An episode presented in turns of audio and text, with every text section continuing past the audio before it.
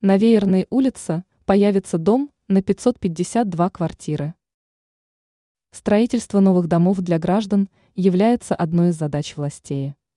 Люди получают жилье с более комфортными условиями.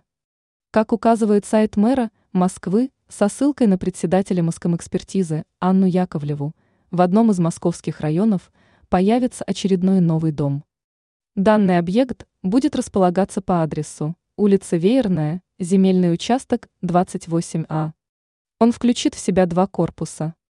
По словам Яковлевой, в доме будет проживать 552 семьи.